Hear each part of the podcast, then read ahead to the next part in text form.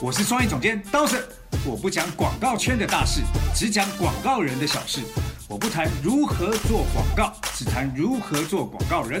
我只聊好的、坏的、有的没的广告圈内事，从广告人的各种德性中聊出一些人生道理。我要教你的事，都是 CD 没教的事。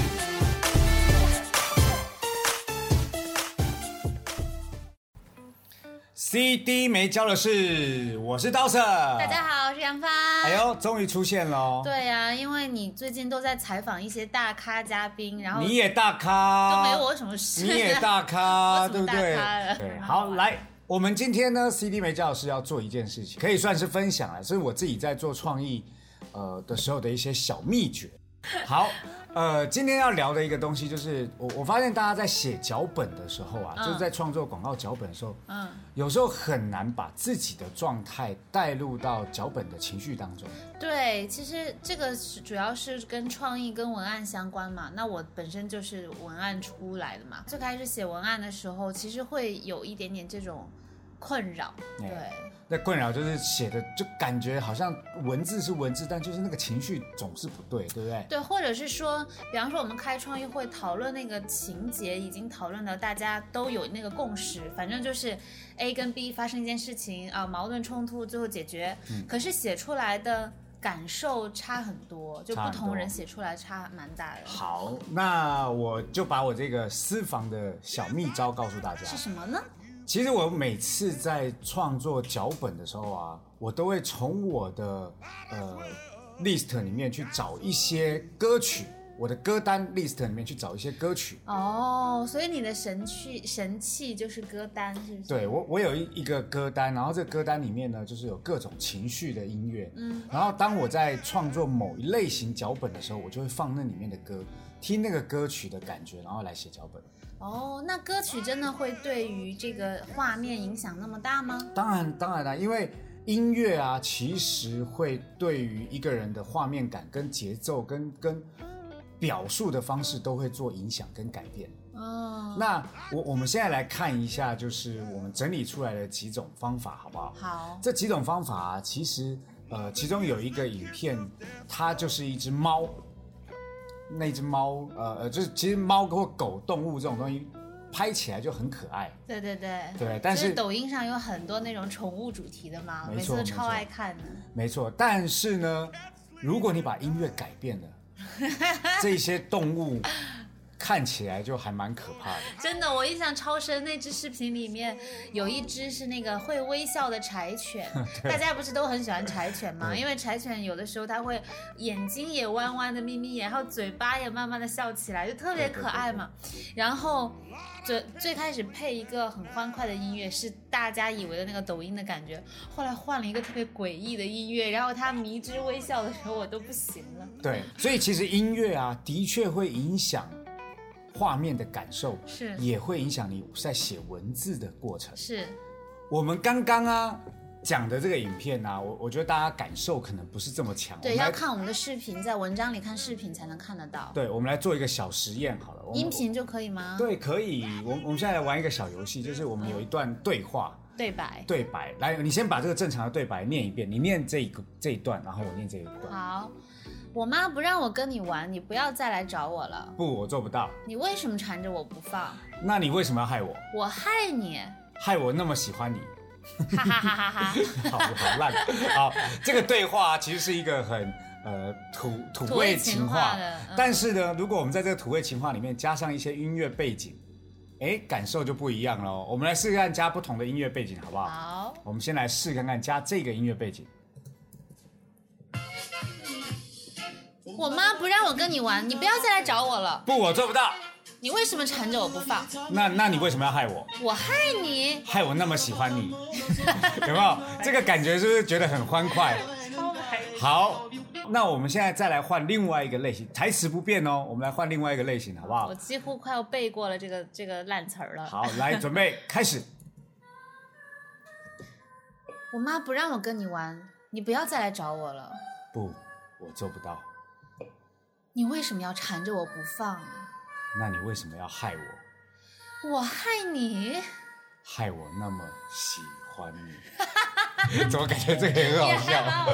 对，有没有？其实，但是其实可以明显感觉那个音乐出现的时候，那个那个情绪就不一样，对不对？我作为一个念台词的人，就是当那个音乐出现，我自己就特别想换一种语气来来讲这段。没错，没错其实这个就是为什么音乐放出来以后，你一直在听这个音乐的情绪跟感受的时候，你在写文字，那个文字的感觉就会不一样，你用词遣字就会变得更加的符合音乐的调性。嗯，也正是因为这样啊，其实我们还准备了一些不同的音乐，用在不同类型的视频，就是广告上面，会给这个广告带来的加分的一些案例，大家可以在文章里面看得到。对，那这边我就不不细讲刚刚我们说那个那些内容啦。嗯呃，但是我我希望每一个呃创意人啊，嗯他们都会有一些不同的爱好。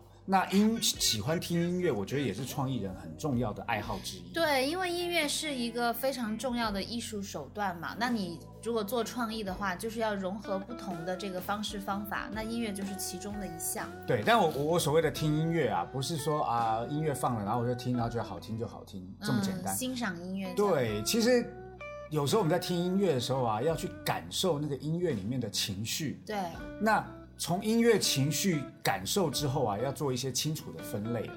像我我我就会很习惯去把音乐分成，比如说呃励志的，嗯，然后比如说一些治愈类型的，或者是悲伤或是热血的，我会做出这样的分类。就是像呃情绪歌单一样。对对对对对，做这样的情绪歌单出来以后啊，每当我要写一个脚本，然后要带入那个情绪的时候，我就会放了这个情绪歌单里面的音乐。其实我常常用的一首歌，就是半崎美子的一首呃。开往明呃明天的人，嗯哦，走向明天的人，好像这首，因为它是日文，我不太清楚。但是这首歌每次放出来，我在写字的时候，那个整个情绪就会往下沉一点，然后更加的阳光正面一点。就是会更加走心一些。对啊，那个瞬间就像是调整频道，有没有？瞬间就把情绪调整过来。嗯，就是因为我以前是学导演的嘛，所以在写就是广告脚本之前，我们最早先做了很多跟呃舞台小品啊，或者是那个微电影的剧本有关的。工作，其实当时我们在做小品课的时候，同学们就发现一个很有趣的东西，不管剧本多烂，然后表演演的有多烂，就是排练有多么的糙，只要你背景音乐选得好，到那一刻突然间这个小品就有救了，就觉得很感人。然后我还记得那个时候没有特别丰富的什么网易云音乐啊这些歌单可以去找，那我们就是从百度上去去去找，就是搜索关键字嘛。然后比方说大家有排练那种比较温情的小品，不管是爱情的那种要分手，还是亲情的那种离别，然后大家都很爱用那个百度排行里面的第一名，叫做《雨之水滴》还是什么的。就是那个音乐一起啊，就想哭，就不管什么哦我人在知道，我知，道，有很多手机店现在都用那个音乐放在门口啊，好像是，好像是。卖然后手机，的。然后就是这个东西给了我很多的启发，所以到我现在在写脚本的时候，如果是写那种比较充满未来性的，我就会挑一首。电子呃，对对对对那种音乐去写。那如果是去写温情的，我就会挑一首比较安静下来的歌去打动我。没错没错，所以所以我刚刚讲到那个关键啊，就是音乐其实不是只有听它的好不好听，它其实要去听它里面的带带动的情绪，那个频率到底是什么，那个情绪的频率是什么。那除了音乐之外啊，其实在写文案的时候，去观察歌词也很重要。对，因为很多很棒的作词人，他本身就是好文案。哎，不要说好作词人就是好文案，其实这些作词人有很多都是广告人。对啊，他们所以他们就是好文案啊。哦，好，那个其实有一个广告人，你们应该不认识他，但是如果你说音乐人，你一定就认识。嗯，郑智化，哦，唱星星点灯水手的那对，，他其实是一个广告人，广告文案，哦，然后他现在就是大量的，就后来就在做音乐了嘛。嗯，那除了他之外，其实也有很多人都是广告文案，比如说像黄沾，对，黄沾也是广告文案。就是人头马一开，好运自然自然来，其实是他写出来的。对，那当然啦，除了这里面，呃，我们讲到了很多广告人是文案之外，其实也有一些歌词里面有一些东西，其实还蛮令人印象深刻的。对，其实比方说像林夕啊、嗯黄伟文这些作词人，他们的词就是曾经打动过很多人嘛，尤其是给比方说给陈奕迅、给王菲、给杨千嬅写的那些歌词都特别的好。没错，那我们现在来细数几个歌词里面其实特别有感觉的好啊，好啊，的的文案，好不好？好啊，好啊，呃，其实我记得最清楚的是五月天的《温柔》，嗯，因为这一首歌里面呢、他在讲述了一个男生失恋之后，他怎么去应对他的失恋的情绪，跟怎么去去去对于甩掉他的那个人的那个那个感受。嗯，他有一句话就是“不打扰是我的温柔哎呦，有点铁汉柔情的感”。觉。对啊，就是他他他发现他的女朋友跟别人在一起了，所以他其实可以去大闹一场，可是是不打扰才是他的温柔。好，那除了这之外啊，还有呃呃一些特别的，比如说《叶子》这首歌，阿桑的那首。阿桑的阿桑已经过世了嘛，阿桑的这首歌里面有一段就我也觉得很棒，就是孤独是一个人的狂欢，狂欢是一群人的孤独。哦，这个真的，这个真的是非常的红，然后到现在其实都有很多人，有的会把它当成自己的签名，是就代表某一某一段时间的一个个人心情。是，那呃还有一首歌《认真的老去》，它里面的这个歌词叫做“来不及认真的年轻过，就认真的老去”。嗯其实这些歌词当中，其实都表达了一种情绪，哦嗯，但它的歌词、它的文字的写法，其实特别的令人有想象力。对，因为本身作为歌词的这个呃文字的话，第一你要有一定程度上的押韵，因为你唱歌要卡得上那个旋律嘛。嗯然后另外一边现在又是通俗的歌曲，所以通俗的歌曲也要让大家可以朗朗上口，所以就是又容易理解，又有一些文字的美感，然后又呃跟着那首旋律去传达了这首音乐的情绪。没错，没错。那当然呢，其实现在也有很多人会拿呃歌词来做创作的灵感。对，好，那哎，当时网易的那一个地铁不就是这样？对对对对，嗯比如说我我先讲那个创创作的灵感，比如说山丘，李宗盛的李宗盛那一首，他有一个歌词叫“越过山丘，才发现无人等候”。嗯，这一句歌词就还蛮适合越野车的 slogan，你不觉得吗？哦，就他车开的太快了，车子性能太好有点了，丧哎，就 好不容易穿穿过去，然后发现没有人在。对，因为他开太快啊，哦，对，只有他能够翻过这一座山，其他人都翻不过这样。然后呢，还有一些呃那你如果说车子的话，那平凡之路也蛮适合的。啊、那句词就是“我曾跨过山河大海，也穿过人山人海哎呦，是不是一个都市型的越野车”。。对对对，它就是怎么讲，郊外也可以用，然后在城市穿梭也很好用。那那如果要这样玩，大家来啊！嗯呃，我觉得南山南有一首歌，我在北方的寒夜里，四季如春。嗯哼。你觉得这是像什么？我在北方的寒夜里，四季 像电暖气广告、空调广告，空调，对我也觉得这这是空调的内容。对不对？哦，我们这样临时忽然来了几趴，还蛮好玩的。我觉得这篇文章啊，后面一定要让大家来搜索更多有，就是更多这样的内容出来。嗯，其实我觉得歌词里面还有一类就是比较意识化的，就可能它没有说明一个明确的什么内容，嗯但还蛮有感觉。但这种东西就很百搭。你比方说小情歌，我觉得就很百搭。怎么说？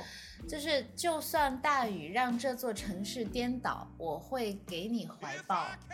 就是你也不知道那个你是谁，啊啊、就是可以是任何一个人。你说是爱情也是爱情，你说是一种品牌对用户的关爱也 OK。啊，那我我印象最深，在上海下雨基本上就打不到车，所以就算大雨让整座城市颠倒，我会给你怀抱，还蛮适合滴滴的。对，一上车司机就要放这首歌，就算 好温暖，然后最后跟司司机在一起，嗯有点跑题了。乱掉了。对，那除了这之外啊，网易之前就做过用很多大家的那个歌曲后面的留言来做广告嘛。是是是。那这也是很巧妙的利用了这种呃音乐，利用了歌曲来创作出内容了嘛。对，虽然刚才我们是开玩笑的去说，但实际上有一些已经是可以用的对啊，对啊，嗯，歌词跟品牌的关系。对啊。嗯比如说 我觉得最可爱的是三只松鼠，啊，为什么？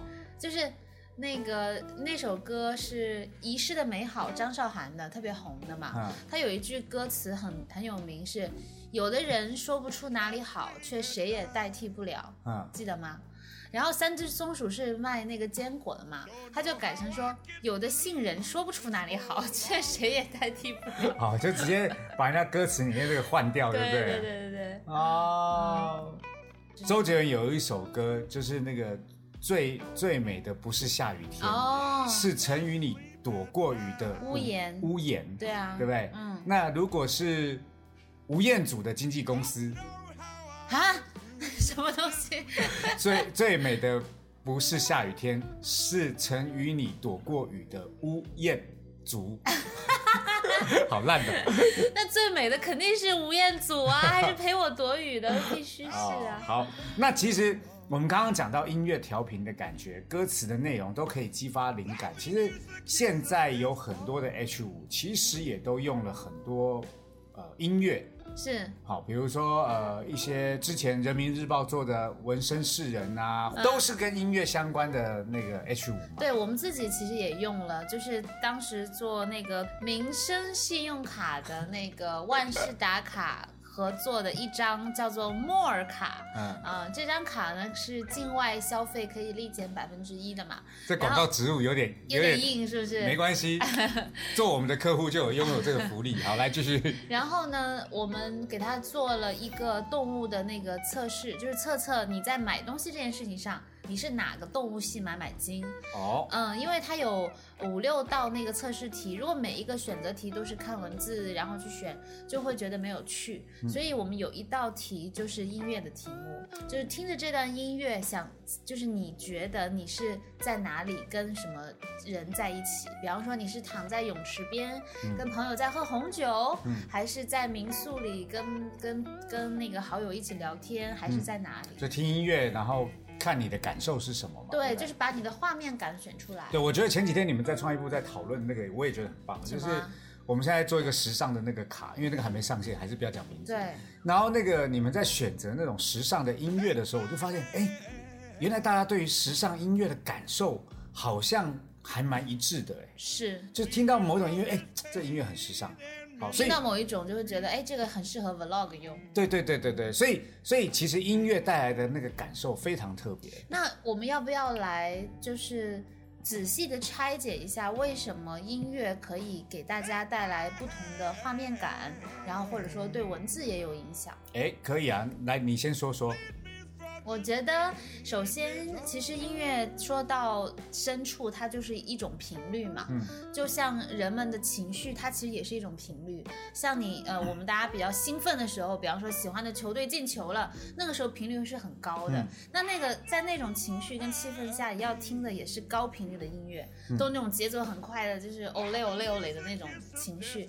那比方说，当有一点点伤心的事情，或者是有一点小挫折，整个人情绪是其实频率就是低的。那那个时候我们去听那些，就像我刚刚说，一听就想哭的那种旋律，它本身也是低频的。没错没错，其实我我自己都会有一种小练习，哎呦，我就会戴着耳机听着音乐，然后闭上眼睛去感受一下我没感受的时间或空间。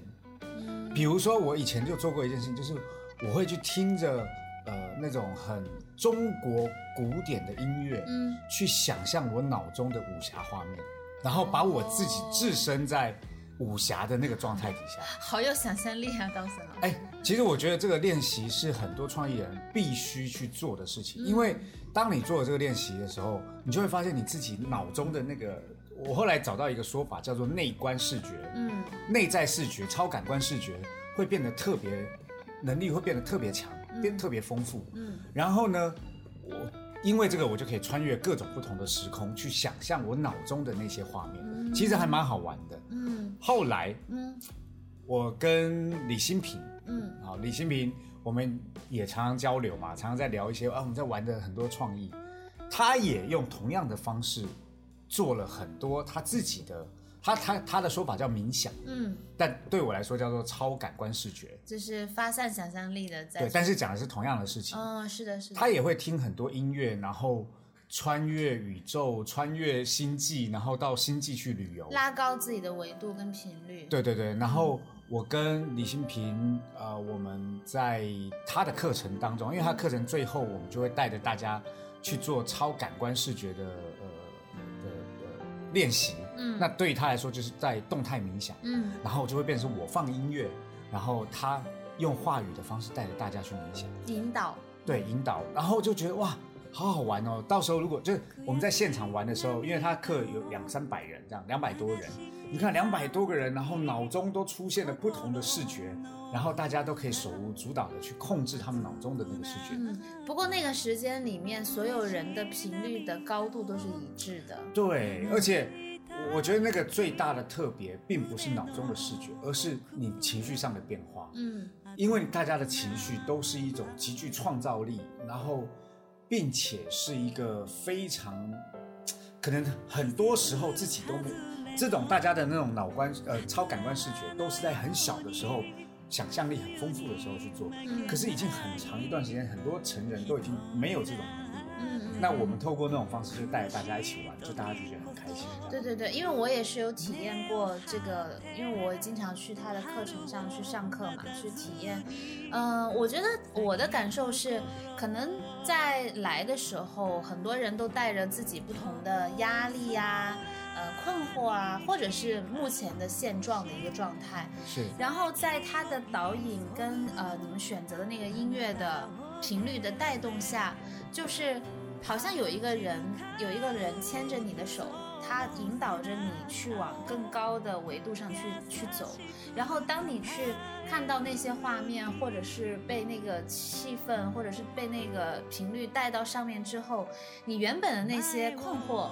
它就不见了，没错。嗯，好像并没有做什么事情，但是那件事情就这样的迎刃而解了。没错，嗯所以我我觉得那是一个很好玩的过程。嗯然后呢，今年，呃，去年，哎，去年还前年，李新平就出了一张专辑，对。那张专辑叫做《音乐新频率》。对，其实我觉得很特别，你看到、他是一个写文案的创意人，是的，但是他出了一张专辑，这张专辑呢叫《音乐新频率》，新频率里面的内容呢，其实就是他平常听的那一些，呃，让他充满了想象力的音乐，然后整理成一套专辑。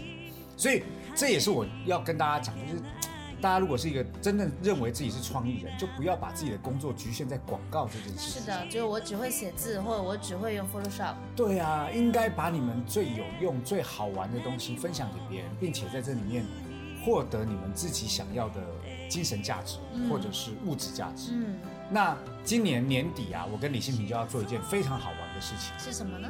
我跟李新平啊，我们要在上海的阿纳迪酒店嗯来办一个量子调频的 party。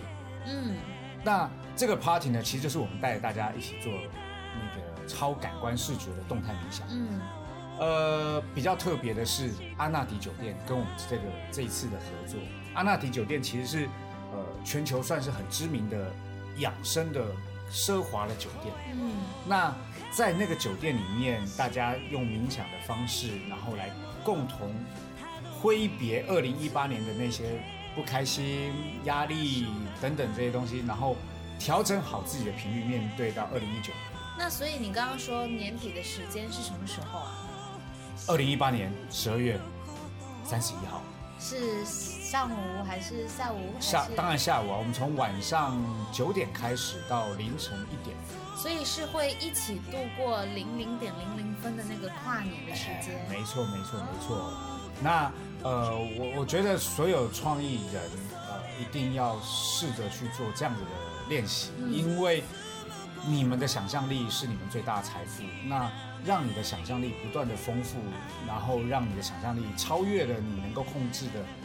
现在能够控制的那个角度，那个才是你最大的保障，不是吗？嗯所以我也欢迎大家能够来参加我们这个呃二零一九年量子调频的 party，我觉得一定很好玩哎，因为很好玩啊。嗯，因为其实生活当中的仪式感已经是大家现在都越来越重视的，像尤其是女生嘛，天然比较爱过节，啊、小的节日，什么情人节呀、什么自己的生日啊，然后包含现在有双十一，其实跨年反而真的是一年当中几乎是最重要的一天，因为它是怎么开始的，基本上就决定了你。那一整年是一个什么样的状态？因为起点不一样嘛。对。那如果想把自己的起点拉高的话，我觉得跨年就要去安排一些特别的节目。嗯嗯那今年就有了一个很好的选择。对我我我觉得我我每次在看跟新平去做这个动态冥想完以后，我最大的感触是，因为我们这个大家都要戴着眼罩，不能让大家去看到周围的状况，就是戴着。之后会有一个看到状况的时刻。对，当大家把眼罩拿下来的那一刹那，嗯，你在现场，你可以真的感觉到爱的氛围，大家都会很感激每一个人给予的能量，嗯然后会互相拥抱，嗯互相感谢。嗯，我在现场，虽然我是一个 DJ，我在现场放歌 你，是一个 DJ。，对我在现场放歌，嗯，但是也会因为大家的那个情绪而感动我。我其实有时候放一放，我也自己也都泪流满面。李新平也是。李新平也是，。对，因为因为那个现场的那个氛围的感动，可能是你成人之后，甚至你小时候在家里，你可能都不曾感受到陌生人给你这么多的爱跟关怀。真的是很难用语言就形容。对我很难跟大家解释很。需要去亲身的去感受才知道。对，嗯，好，所以欢迎大家来参加这个，然后来练习你们的超感官视觉，嗯然后去感受一下这种爱的氛围，挥别二零一八年的的压力，然后重新调整频率到二零一九年。如果你想要参加，该怎么参加嘞？